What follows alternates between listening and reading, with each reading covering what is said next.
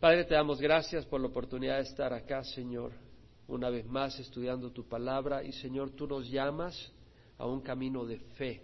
Cuando invitaste a Abraham a dejar su tierra, su paretela, y ir a la tierra que tú le ibas a mostrar, no le enseñaste un video de su caminar, no le enseñaste un video de la tierra prometida, no le enseñaste la descendencia que un día iba a tener, no le enseñaste la riqueza y la prosperidad que iba a lograr, no le enseñaste nada de eso.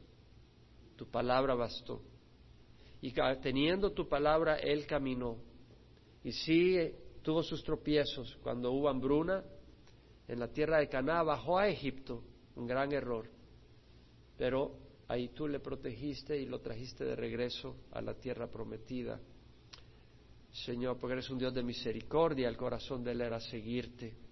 Y tal vez algunos, como Abraham, escucharon tu llamado un día, pero dieron su vuelta y se fueron a Egipto en un momento de dificultad. Tráelos hoy, Señor, a la tierra prometida de regreso. Tráelos de regreso. Tal vez hay algunos desanimados que quieren agarrar para Egipto. Ábrele los ojos, Señor. Realmente Egipto es un lugar de problemas, es un lugar de crisis. El Egipto espiritual, el mundo, es un lugar donde no tiene respuesta. Y Señor, háblanos a tu pueblo, sea tu palabra la que fluya por la gracia de tu Santo Espíritu, Señor. Se, recibamos, Señor, de tu palabra.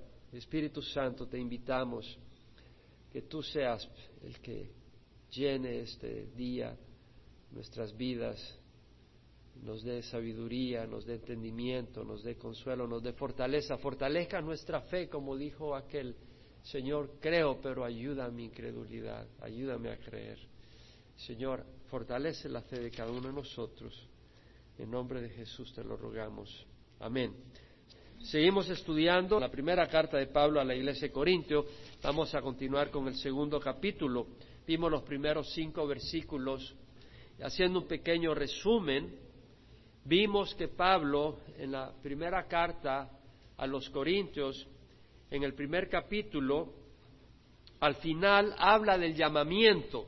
Y él dice, considerad hermano vuestro llamamiento, que no hubo muchos sabios conforme a la carne, ni muchos poderosos, ni muchos nobles, sino que Dios ha escogido lo necio del mundo para avergonzar a los sabios. Y Dios ha escogido lo débil del mundo para avergonzar a los fuertes, a lo que es fuerte, lo vil es decir, lo bajo, lo común, lo que es ordinario, despreciado por el mundo, ha escogido Dios lo que no es para anular lo que es, es decir, aquello que el mundo valora no es lo que Dios ha escogido, Dios ha escogido lo que el mundo desprecia, lo, que es eh, sin valor para el mundo, para anular lo que es, no es porque haya valor en la necedad del necio, no es porque haya valor en la debilidad del débil, no es porque haya valor en esas cosas, pero porque a pesar de esas cosas el Señor los escoge para mostrar su gloria, porque el que tal vez tiene sabiduría del mundo, el que tal vez tiene fuerza en este mundo, poder,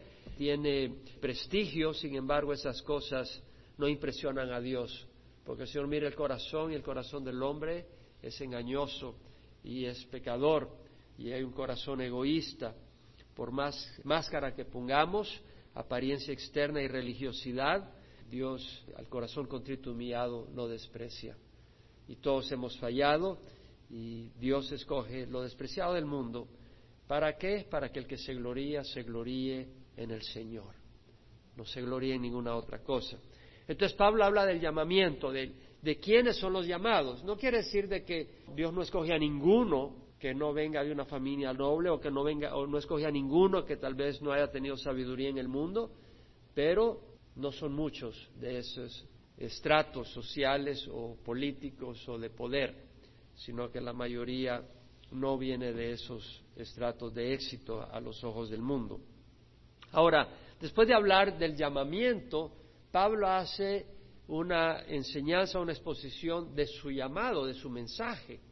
Y dice, cuando fui hermanos a vosotros proclamándose el testimonio de Dios, no fui con superioridad de palabra o de sabiduría. Y el testimonio, como dijimos, es como cuando un pueblo se reúne para dar testimonio de un evento que vieron, una situación. Pablo da testimonio de que él iba camino a Damasco cuando el Señor Jesús, el Hijo de Dios, se le apareció y tuvo ese encuentro y que Él es el Hijo del Dios vivo, que un día murió en una cruz para pagar por nuestros pecados. Pablo mismo recibió de Él la revelación del Evangelio de salvación, estaba compartiendo ese Evangelio y Él daba testimonio de ese poder para transformar su vida y para transformar la vida de otros, como otras personas eran liberadas de las drogas, del alcohol, de la fornicación, de la idolatría y cómo Dios mostraba su poder sanando y Dios daba testimonio a lo que Pablo decía. Por eso decía Pablo, para nada me propuse saber entre vosotros excepto a Jesucristo y a este crucificado. No es que Pablo no supiera otras cosas, pero el mensaje de Pablo era Cristo y lo que él había hecho en la cruz. Y dice mi mensaje ni mi predicación fueron con palabras persuasivas de sabiduría, sino con una demostración del Espíritu y de poder. Es decir, el Espíritu venía, bautizaba a aquellas personas que recibían el mensaje, había sanidades, había liberación y era la demostración del Espíritu de poder. Para que la fe, decía Pablo, no descanse en la sabiduría de hombres, sino en el poder de Dios. Entonces Pablo habla del llamamiento, luego llama habla del mensaje que él lleva y ahora habla de la sabiduría de Dios. Porque si bien él dice, no fui con superioridad de palabra o de sabiduría, no quiere decir de que el cristiano no tenga sabiduría, pero no es sabiduría de este mundo, es sabiduría celestial. Por eso Pablo dice en el versículo 6, sin embargo, hablamos sabiduría entre los que han alcanzado madurez, pero una sabiduría no de este siglo, ni de los gobernantes de este siglo que van desapareciendo, sino que hablamos sabiduría de Dios en misterio, la sabiduría oculta que desde antes de los siglos Dios predestinó para nuestra gloria, la sabiduría que ninguno de los gobernantes de este siglo ha entendido, porque si lo hubiera entendido no habrían crucificado al Señor de la gloria, sino como está escrito, cosas que no vio ojo, ni oído yo, ni han entrado al corazón del hombre, son las cosas que Dios ha preparado para los que le aman. Entonces vemos acá que Pablo em, eh, empieza esta parte diciendo sin embargo. ¿Por qué dice sin embargo? La palabra sin embargo en el griego es una conjunción que se usa en varios sentidos. La palabra es de y esa palabra en el griego tiene distintos sentidos, pero uno de ellos es expresar una distinción, una oposición, un contraste con lo que se ha dicho en las frases anteriores. Entonces Pablo quiere traer un contraste porque, como dije, habló de que él no trajo superioridad de palabra ni de sabiduría, porque su mensaje era Cristo y este crucificado. No trajo sabiduría, pero cuando está hablando de sabiduría está hablando que no trajo sabiduría del hombre. Pero ahora va a venir y hacer un contraste dice, sin embargo, hablamos de sabiduría, sabiduría entre los que han alcanzado madurez pero una sabiduría no de este siglo ni de los gobernantes de este siglo que van desapareciendo. Vamos a enseñar algunas cosas acá. Cuando dice hablamos sabiduría entre los que han alcanzado madurez, algunas traducciones en el inglés, y no estoy seguro en la Reina Valera, dice perfección. La palabra realmente en el griego quiere decir perfecto en cierta manera, pero en el sentido de maduro, algo que ya no está verde, sino que ya maduró. Es decir, no un bebé que está recibiendo solo leche, sino que ya llegó a la madurez de un hombre, que ya come carne, eh, come vegetales, come de todo tipo de alimento. Está hablando de la madurez. Entonces, eh, la palabra acá madurez está más que apropiada. No, aquellos que solo comen la leche elemental de la doctrina básica de salvación, sino aquellos que ya han sido entrenados en el camino del Señor, han ido creciendo y madurando y ya son personas maduras en el Señor. Hablamos sabiduría entre los que han alcanzado madurez, pero una sabiduría no de este siglo. Cuando está hablando siglo, no está hablando siglo en el sentido nuestro, siglo XX, siglo XXI. La palabra siglo acá es el ayón, que quiere decir un periodo, una era, una época larga, o se puede referir al mundo dentro de esa época. Entonces cuando dice una sabiduría no de este siglo, se refiere una sabiduría, pero no de este periodo, desde la creación hasta estos días, donde el mundo está influenciado por Satanás y por el pecado. Entonces no es una sabiduría influenciada por Satanás y por el pecado, que es la sabiduría de este mundo, no, sino que es una sabiduría que viene de Dios. Por eso dice, no una sabiduría de este siglo, ni de los gobernantes de este siglo. Es decir, la sabiduría que lleva Pablo no la conocen los gobernantes de este siglo. ¿Y quiénes son los gobernantes? La palabra gobernante se aplica a los líderes, a los reyes, a los gobernadores, a los presidentes en nuestros días, a los senadores, a los diputados en el tiempo de Pablo, a los del Sanedrín, la cámara que gobernaba Israel, eh, era una cámara religiosa política, eh, a los jueces, a los dirigentes. Eso no es una sabiduría que tienen los que gobiernan este mundo, no es de los gobernantes de este siglo, que van desapareciendo. Podrán tener mucha sabiduría, pero su sabiduría es un fracaso, veremos. Y, no solo eso, sino que ellos mismos van desapareciendo, sin embargo la sabiduría de Dios permanece. Esa es una sabiduría permanente. Ahora, en el versículo 7, Pablo dice, hace un contraste. Entonces, entonces, decimos, habiendo hablado de que no vino con superioridad palabra de sabiduría, luego dice, hablamos, sin embargo, sabiduría entre los que han alcanzado madurez, una sabiduría no de este mundo, no de los gobernantes de este mundo, que van desapareciendo, sino que hablamos sabiduría de Dios. Entonces Pablo habla de que él habla sabiduría de Dios. El hombre natural con toda su sabiduría ha fracasado y sigue fracasando. Necesitamos sabiduría de Dios. Toda, toda, la sabiduría de los gobernadores de este mundo, de los presidentes, no es suficiente para producir y gobernar un mundo de paz y armonía. ¿Qué desorden en el año 2012? ¿Qué es lo que podemos ver? El fracaso de los gobernadores, de los presidentes, de los gobiernos, de lograr un mundo de paz, de armonía. El mundo está lleno de guerra en todos lados. Hay conflicto. Hogares están destruidos por alcoholismo y drogas, por mayor estudio que hagan los universitarios, los psicólogos, los filósofos, los sociólogos niños abandonados por padres que corren tras relaciones adúlteras o riquezas, jóvenes que se suicidan porque el mundo no les ofrece algo que valga la pena, injusticia por todo, por todo lado, dentro de los mismos gobiernos, corrupción, violencia. Hemos experimentado la violencia esta semana en Newtown, Connecticut donde 27 personas fueron asesinadas por un joven de 20 años que mata a su madre y luego mata a niños de 7, 6 años en una manera bárbara. Y, me llama la atención que en el Internet veo que sacan una sección donde dice, y la gente dice, ¿dónde está Dios? Y es absurdo que la gente diga, ¿dónde está Dios? Me parece algo que causa risa que la gente pregunte dónde está Dios. Porque ¿dónde está Dios en los hogares que deberían de estar doblando rodillas y clamando por Dios antes de que estas cosas ocurran? ¿Dónde está Dios en los hogares cuando Dios habla de que cuidemos nuestro corazón con lo que vemos y lo que oímos y encendemos todo tipo de programas de televisión con inmoralidad y nos reímos de esas cosas? Y donde no tenemos tiempo para Dios porque tenemos que estar viendo el partido de fútbol. No quiere decir que esté mal que veas un partido de fútbol, pero cuando el partido de fútbol es más importante que la palabra del Señor, estás considerando a Dios como basura.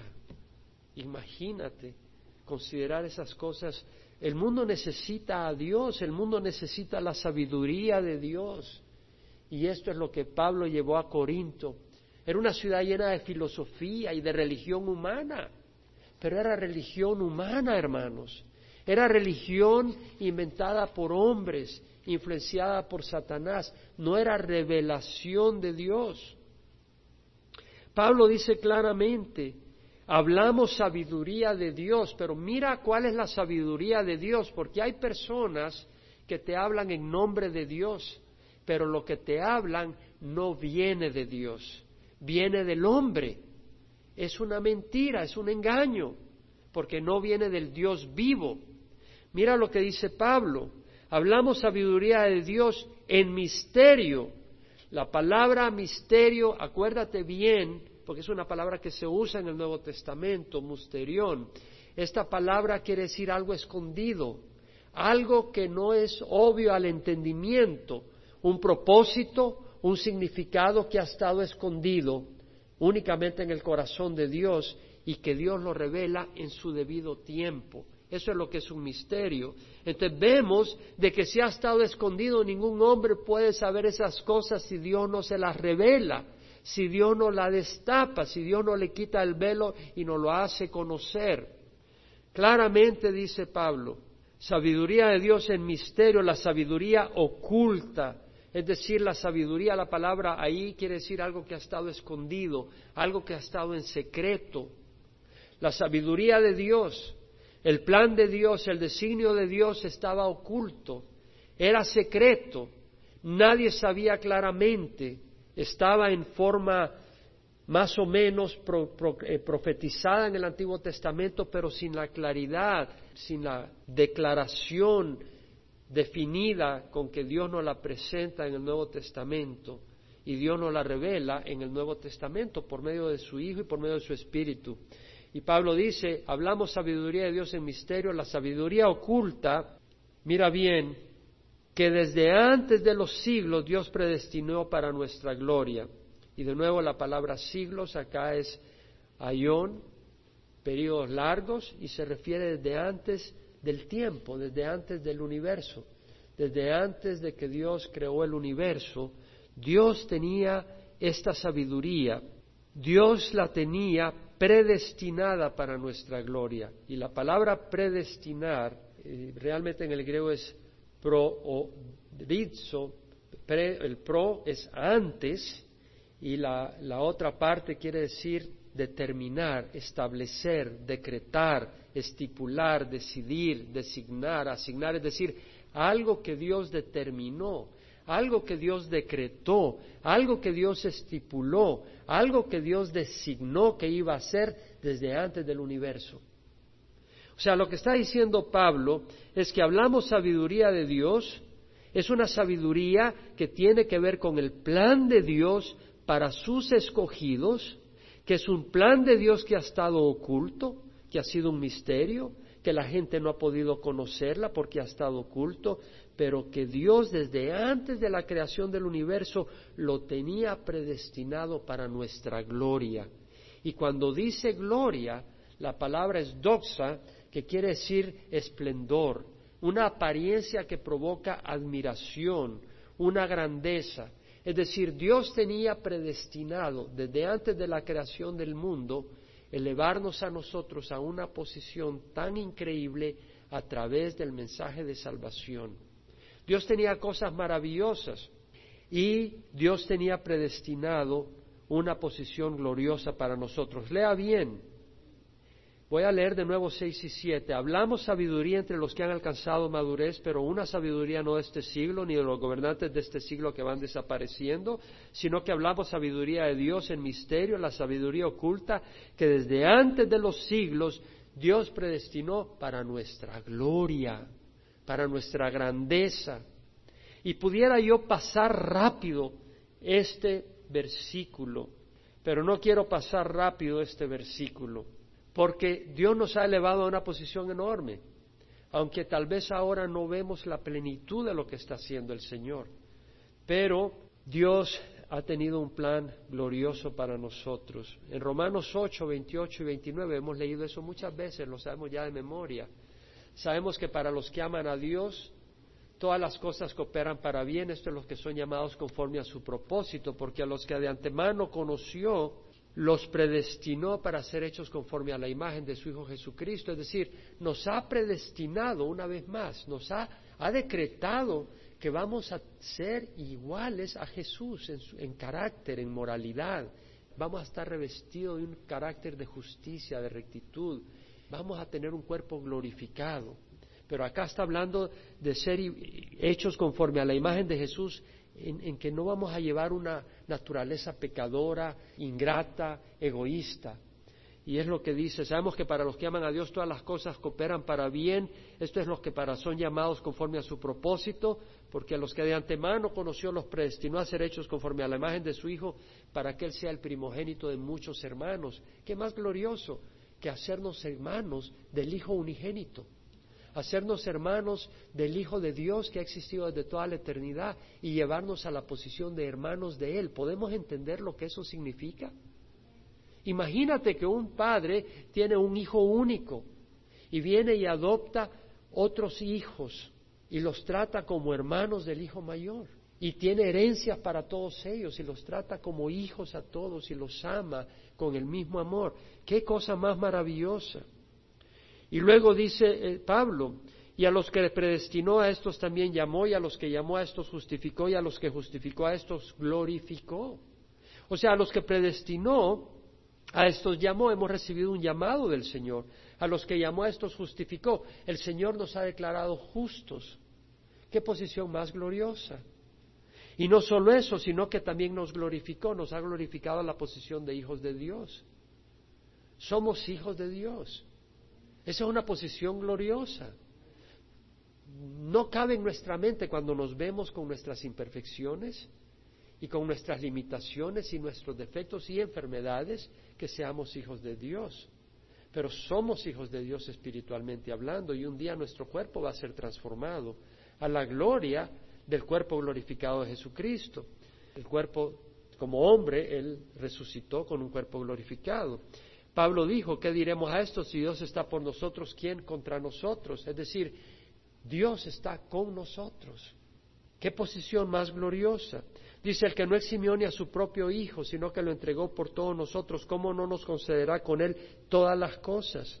¿Qué posición más gloriosa de llevarnos a una posición donde nos concede todo lo bueno? que necesitemos. Dice, ¿quién acusará a los escogidos de Dios? Dios es el que justifica. Estamos libres de acusaciones. Nadie nos puede acusar porque Dios es el que nos justifica. ¿Quién es el que condena? Cristo es el que murió, el que resucitó, el que está a la diestra de Dios, el que intercede por nosotros. Tenemos al Hijo de Dios intercediendo por nosotros. Es una posición gloriosa. Y luego, ¿qué nos podrá separar del amor de Cristo? Juan dice, mira cuán gran amor nos ha otorgado el Padre para que seamos hijos de Dios y eso es lo que somos. Es una posición gloriosa. Ahora nosotros podemos mejor abrazar religión o abrazar las verdades de Dios. Y estas son verdades de Dios que Dios ha revelado. La sabiduría, dice Pablo, que ninguno de los gobernantes de este siglo ha entendido. Los gobernantes de este siglo no han entendido la sabiduría de Dios, porque si la hubieran entendido no habrían crucificado al Señor de gloria. Pilatos no entendía que estaba crucificando al Hijo de Dios. Él no entendía que tenía enfrente al Dios de la eternidad encarnado, que Él venía a morir por los pecados de la humanidad y que aquel que pusiera su fe en Él era librado de todo pecado y tenía acceso al reino de los cielos como hijo del Dios viviente. Él no entendía eso. Los del Sanedrín no entendieron que estaban crucificando al Hijo de Dios. ¿Por qué no entendieron? No entendieron porque estaban buscando la aprobación y la alabanza de los hombres, no de Dios. Amaban al mundo más que a Dios. El Señor Jesucristo dijo, si alguno quiere hacer su voluntad, sabrá si mi enseñanza es de Dios o si hablo de mi propia cuenta. El que habla de sí mismo busca su propia gloria, pero el que busca la gloria del que le envió es verdadero y no hay injusticia en él. Entonces vemos de que si nosotros estamos abiertos a la verdad y buscamos, Dios nos va a revelar estas cosas. Pilato era un hombre religioso, el Sanedrín estaban llenos de religión, pero no recibieron la revelación de Dios porque buscaban la aprobación de los hombres más que la aprobación de Dios. Si hubieran entendido, no hubieran crucificado al Señor de gloria, sino como está escrito, cosas que ojo no vio, ni oído oyó, ni han entrado en el corazón del hombre, son las cosas que Dios ha preparado para los que le aman. Nada se compara. Cosas que ojo no vio, ni oído oyó, ni entraron en el corazón del hombre son las cosas que Dios ha preparado para los que le aman. Ninguna película que un ser humano haya visto o haya formado ni la más sublime película, ningún paisaje, ninguna salida opuesta de sol, ninguna ciudad moderna en todo su esplendor brillando en la noche, ningún show de luces artificiales del 4 de julio, nada que este mundo haya visto se compara con las cosas que nuestro ojo verá y ha empezado a ver. Ninguna melodía, ningún poema, ninguna palabras dulces que este mundo pueda decir se comparan con las cosas que Dios tiene para que nuestro oído escuche. Nada que el mundo se pueda imaginar se puede comparar con, con, lo que Dios tiene para los que le aman. Es lo que dice la palabra, cosas que ojo no vio, ni oído oyó, ni entraron en el corazón del hombre, son las cosas que Dios ha preparado para los que le aman. Note que dice que es para los que le aman. Es para los que le aman. El apóstol Juan en su primera carta dijo, no améis al mundo ni las cosas que hay en el mundo. Si alguno ama al mundo, el amor del Padre no está en él, porque todo lo que hay en el mundo, la pasión de la carne, la pasión de los ojos y la arrogancia de la vida no provienen del Padre, sino del mundo. Y el mundo pasa y también sus pasiones, pero el que hace la voluntad de Dios permanece para siempre. Lo que quiere decir es que cosas que ojo no vio, ni oído yo, ni han entrado en el corazón del hombre, son las cosas que Dios ha preparado para los que le aman. Y esas cosas incluyen la Navidad, y no estoy hablando de la celebración del 24, o 25, está hablando de que Jesús vino al mundo. Él preparó eso para los que le aman. Vino al mundo y trajo salvación y esperanza. Tenemos dones espirituales los que recibimos al Señor. Tenemos sanidades, algunos hemos experimentado sanidades físicas, algunos hemos experimentado o han experimentado visiones, milagros, el poder, unciones del Espíritu Santo. Pero aún así este solo es un pequeño principio de las cosas que vienen para los que aman al Señor. Entonces nos toca a nosotros escoger. O buscamos los deleites y la gloria temporal, porque hay deleites y gloria temporal. Satanás se lo ofreció a Jesucristo, pero él pasó. Él no se quedó en la oferta de Satanás. Hay placeres y deleites temporales, hay honor y disfrutes temporales, pero están revestidos de injusticia. Las cosas que no son de Dios siempre tienen injusticia en algún tipo de área y están contaminadas y son desagradables y rechazadas por Dios. Además llevan a muerte y tarde o temprano desaparecen. O escoge por amar a Dios y su voluntad y heredar vida y gloria eterna. Nadie puede servir a dos señores, porque o aborrecerá uno y amará al otro, se apegará a uno y despreciará al otro. Nadie puede servir a Dios y a la riqueza, nadie puede servir a Dios y a este mundo. ¿A qué se ha apegado tu alma? ¿Al mundo o a Dios? Fíjate que dice, no dice para los que amaron a Dios, sino para los que le aman. Está hablando en el presente. Tú dices, bueno, yo hace años le entregué mi vida al Señor, pero ¿qué hoy? ¿Amas al Señor hoy? ¿Vives para el Señor? Y luego dice, pero Dios nos la reveló por medio del Espíritu, porque el Espíritu todo lo escudriña, aún las profundidades de Dios. La palabra revelar acá, apocalipto, es quitar el velo, descubrir algo que estaba cubierto, hacer saber algo que era secreto. Entonces vemos que Dios la reveló. Estas son cosas que Dios reveló, que no podía descubrir el hombre por su propio intelecto. No importa cuánto incienso quemes en un edificio, en una iglesia, o es la revelación de Dios o es las revelaciones de hombres, maquinarias e ideas de hombres. Dios nos la reveló por medio del Espíritu, porque el Espíritu todo lo escudriña, aún las profundidades de Dios. Una fuerza no tiene capacidad de dar a conocer ninguna verdad. Vemos que Dios nos reveló estas cosas por medio de su Espíritu. El Espíritu Santo nos da hecho saber estas cosas.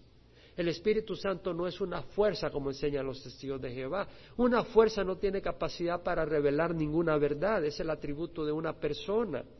Jesús dijo, cuando Él, el Espíritu de verdad, venga, os guiará a toda la verdad.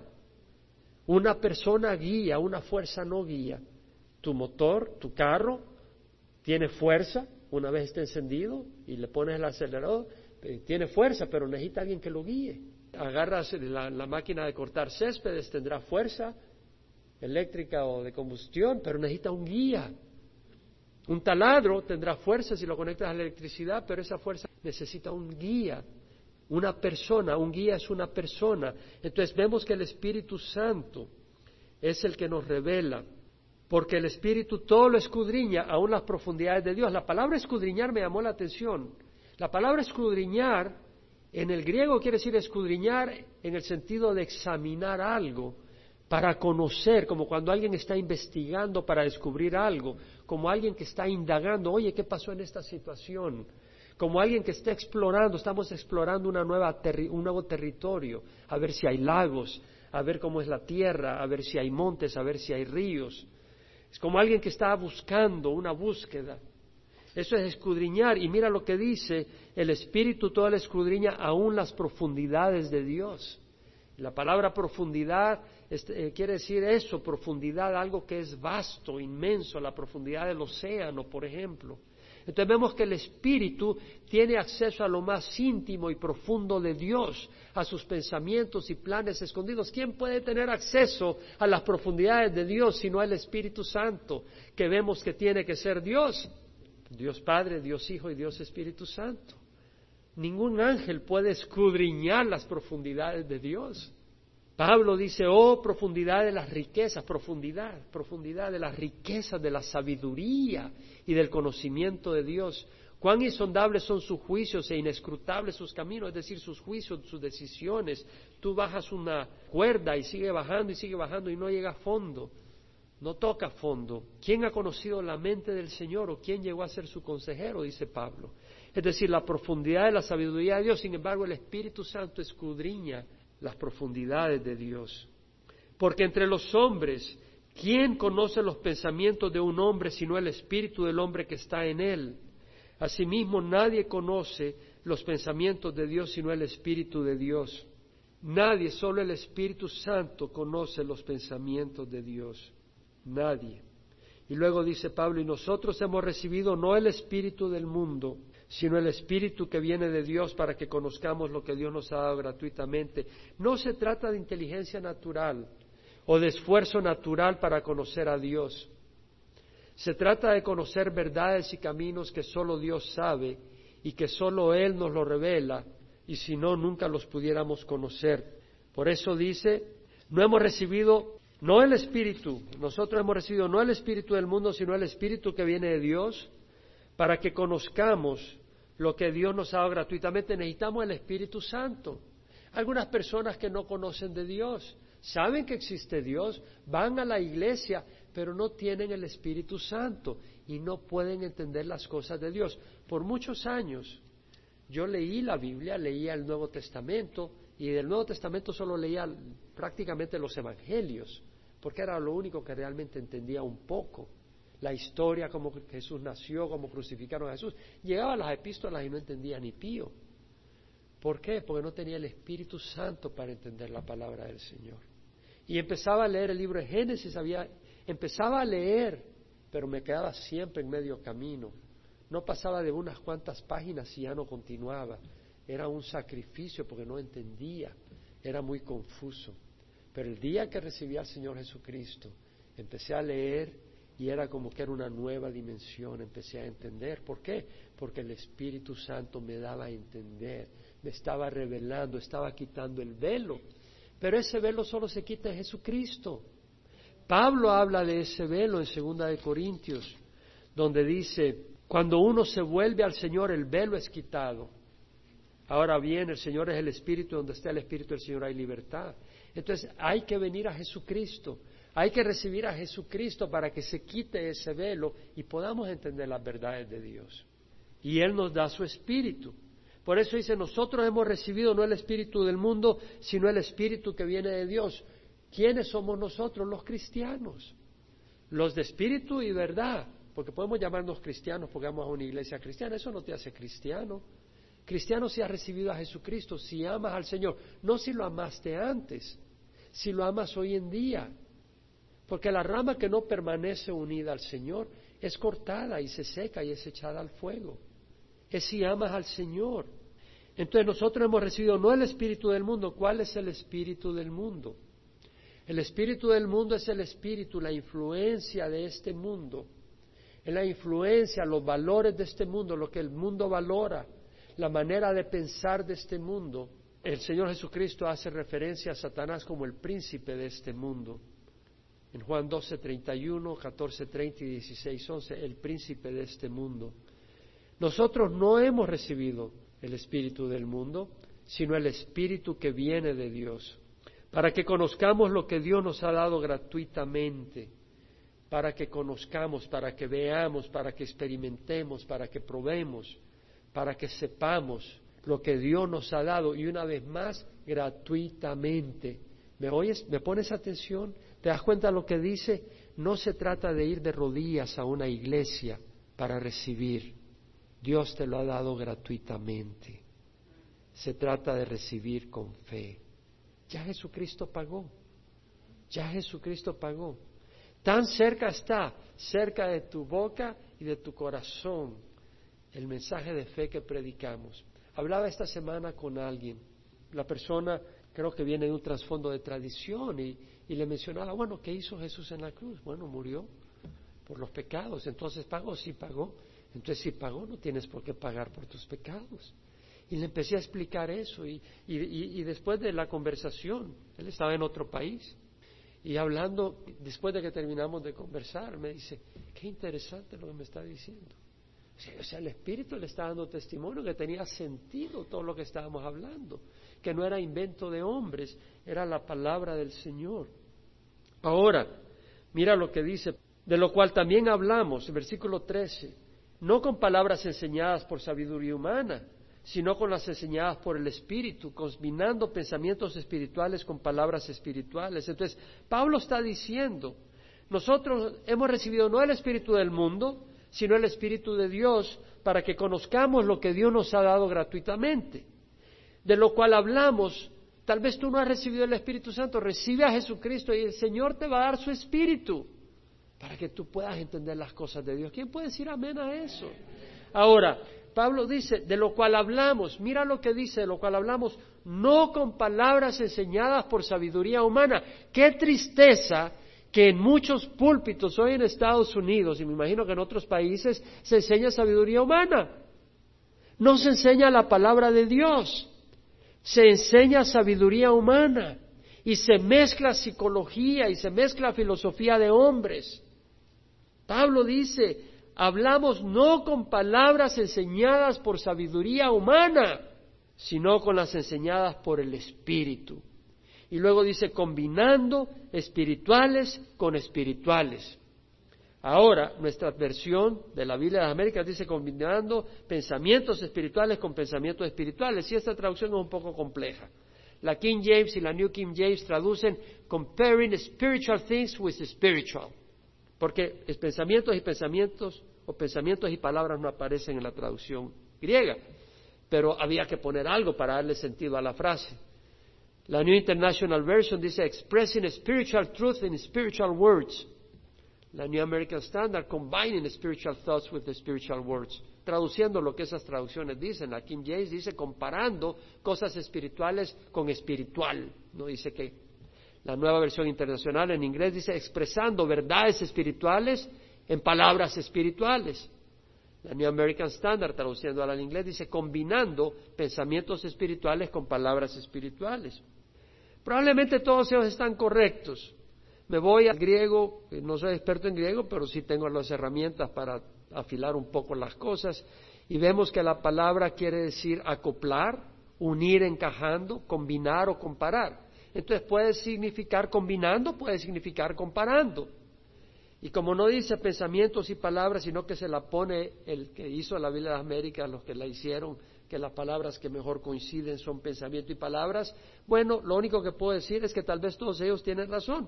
Pablo combinaba pensamientos, palabras espirituales con palabras y pensamientos espirituales. Lo que quiere decir es que no metía nada del hombre. Nos damos cuenta, espiritual con espiritual. Pablo no dice en ningún momento que combinando con conceptos de Dios, revelaciones de Dios con filosofía humana. No dice eso.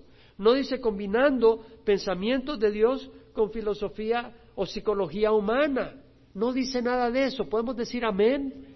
Eh, o sea, tenemos que entender la importancia, hermanos, no podemos dormirnos a lo que está ocurriendo en muchos lugares, que se está combinando enseñanza de hombre con las cosas de Dios. Hermanos, vamos a recurrir a Dios a su palabra, a la oración, a sus promesas, a la fe en Jesucristo, a la fe en sus promesas como el camino. Lo que pasa es que cuando el camino se vuelve duro, la gente dice, no, no es suficiente, vamos a usar psicología. ¿Qué de la espera al tiempo del Señor? Tal vez estás esperando el tiempo del Señor para que ocurra esta sanidad acá, o esta situación, o este problema se resuelve. Y porque no ves, la, vas donde el psicólogo, o vas donde el humanista para que te dé su punto de vista cuando el Señor te está dando su palabra y necesitas paciencia y fe. Porque el camino del cristiano no es en base a lo que sentimos, es en base a las promesas del Señor Jesucristo. Eso es muy importante. Pero el hombre natural no acepta las cosas del Espíritu de Dios porque para él son necedad y no las puede entender porque se disciernen espiritualmente. El hombre natural, la palabra natural acá es el hombre animal, por decir así. Es decir, la parte física, la parte orgánica que come, que se reproduce, que tiene hambre, que tiene pasiones físicas, que muere, es decir, el hombre natural, el hombre que vive únicamente en el plano físico, que solo vive para comer, para tener sexo, para tener eh, riqueza, para tener posición, que solo vive para este mundo que solo vive para lograr sus triunfos y sufrir lo menos posible y tener los mayores placeres posibles y lograr el mayor control hasta el día que muera. Ese es el hombre natural. El hombre natural no acepta las cosas del Espíritu de Dios. No se trata de filosofía, no se trata de psicología, no se trata de tradiciones.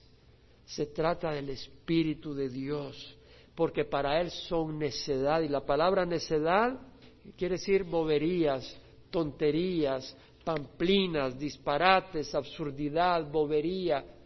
¿Para cuánta gente es bobería el camino que seguimos? ¿Quién puede decir amén? Para muchas personas es una tontería lo que estamos siguiendo. Es una tontería que pongamos nuestra fe en el Señor. Es una tontería que no estemos ocupados en otro tipo de actividades no las pueden entender. ¿Te das cuenta? No las pueden entender.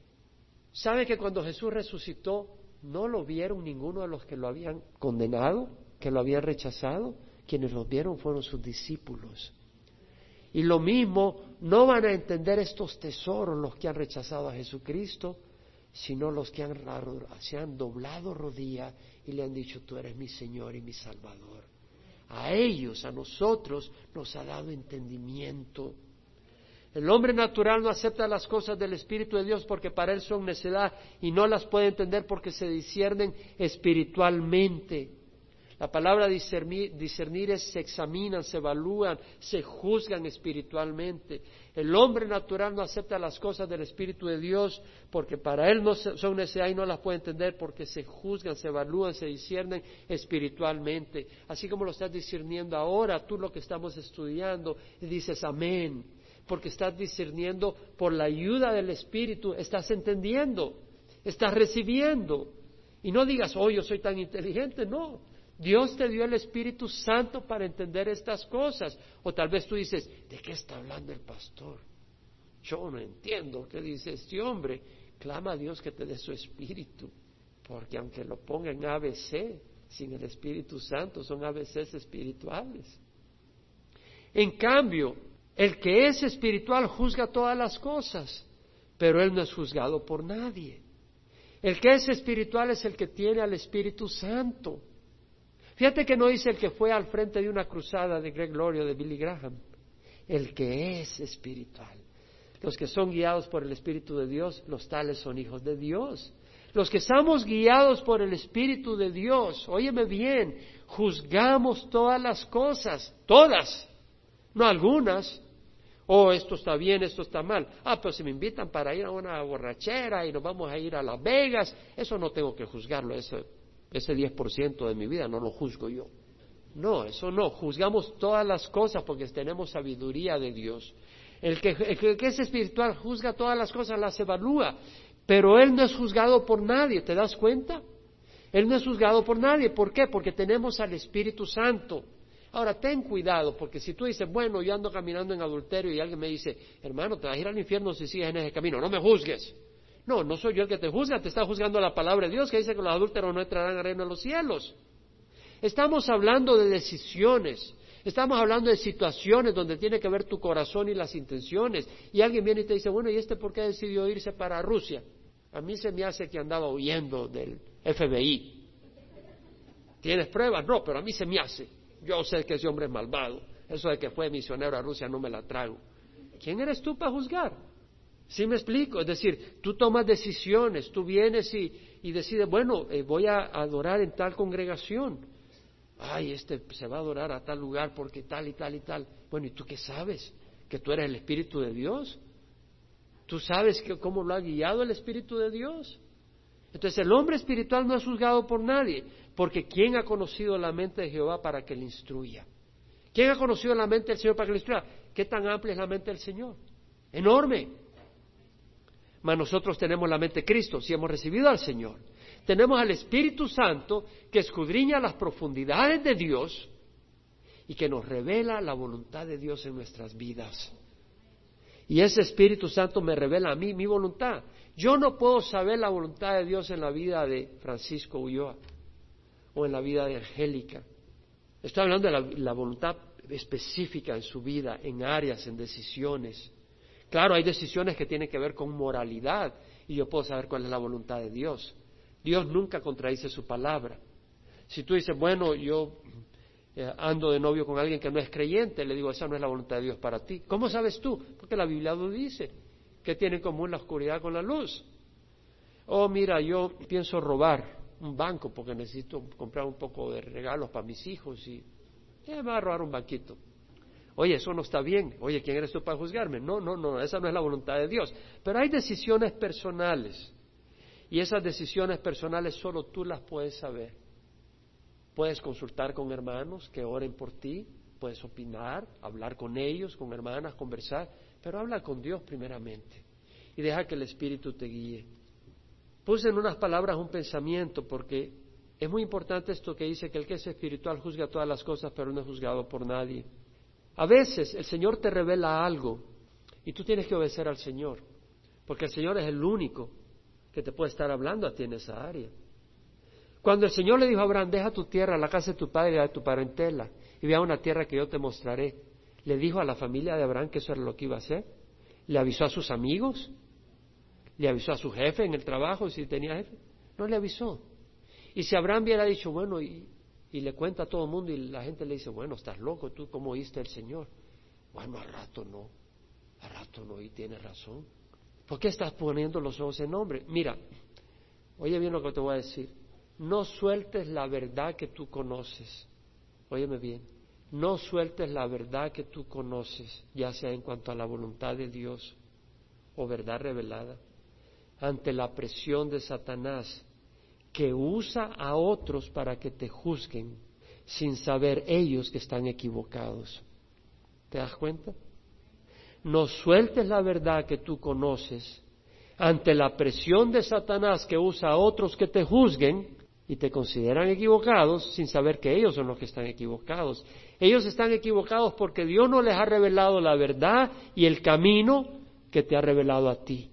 Y Dios permite eso para saber si tú buscas la aprobación de Dios y de los hombres. Dios permite eso. Permite situaciones donde tú conoces la voluntad de Dios pero no se la ha revelado a la gente alrededor tuyo. Y tú estás preguntando en la medio mundo y estás buscando la confirmación de Dios. Pero eso no es cierto. Debemos de buscar al Señor. Amén. Tal vez tú nunca has recibido a Jesucristo. Esto es una oportunidad para recibir al Señor. Tal vez tú dices, no, pero déjame conocer más. Bueno, ¿cómo puedes conocer sin entrar? Jesús es la puerta. ¿Cómo puedes conocer una ciudad sin entrar a esa ciudad? Tienes que entrar. Jesús es la puerta. Y no vas a entrar si no quieres creer. Pero Jesús murió en la cruz hace dos mil años. Se celebra la Navidad. Pero tú has recibido a Jesús en tu corazón. No había espacio en el mesón. Sí, muchos están celebrando la Navidad y, y van a cantar y encienden candelas y todo y adornan sus casas, pero hay espacio para Jesús en tu corazón. No estoy hablando de una figura de yeso Estoy hablando del Dios viviente que quiere guiar tu vida y dirigir tu vida y que si no, no entra. Aquel que dice, yo no comparto mi gloria con María, ni con José, ni con la Iglesia Católica, ni con el Papa, ni con nadie. Aquel que dice, o yo soy tu Señor, o no soy tu Señor. Porque nadie puede servir a dos señores. Aquel que es la roca, Jesús es la roca. Aquel que es el buen pastor, Jesús es el buen pastor. Aquel que es camino, verdad y vida. A veces uno dice, bueno, yo necesito conocer más. No es del intelecto, ya lo estudiamos hace algunos domingos. No es cuestión de la inteligencia, porque tu inteligencia llega hasta cierto límite. Y es ahí donde tienes que reconocer que hay cosas que tu mente no es capaz de abrazar, pero hay cosas que podemos abrazar. Y el Espíritu nos da testimonio que Jesús murió en una cruz hace dos mil años por nuestros pecados. ¿Estamos dispuestos a recibir a Jesús?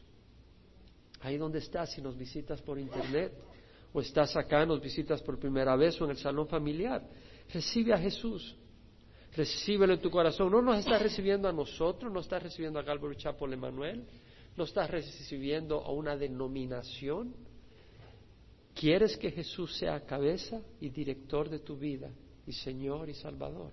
Dice la palabra. Si confiesas con tu boca a Jesús por Señor y crees en tu corazón que Dios lo resucitó de la muerte, serás salvo. Porque con el corazón se cree para ser declarado justo y con la boca se confiesa para ser salvo. Todo el que confía en Él jamás será avergonzado. Ora conmigo si ese es tu deseo. Ahí donde estás puedes orar conmigo. Padre Santo, te ruego perdón por mis pecados. Realmente necesito tu Espíritu Santo para entender tus palabras, tu revelación. Necesito de ti, Señor, para guiar mi vida. Necesito tu perdón para perdonar mis maldades, mis injusticias. Gracias, Señor, por haber dado tu vida en la cruz por mí. Hoy te recibo, Señor, recibo el sacrificio que hiciste en la cruz por mí hace dos mil años, lo recibo hoy, lo acepto.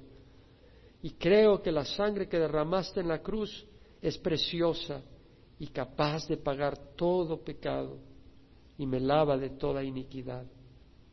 Hoy recibo tu salvación, Señor, y te doy gracias por ella. Y ruego me des tu Espíritu Santo para guiarme y dirigirme. En nombre del Señor Jesús. Amén.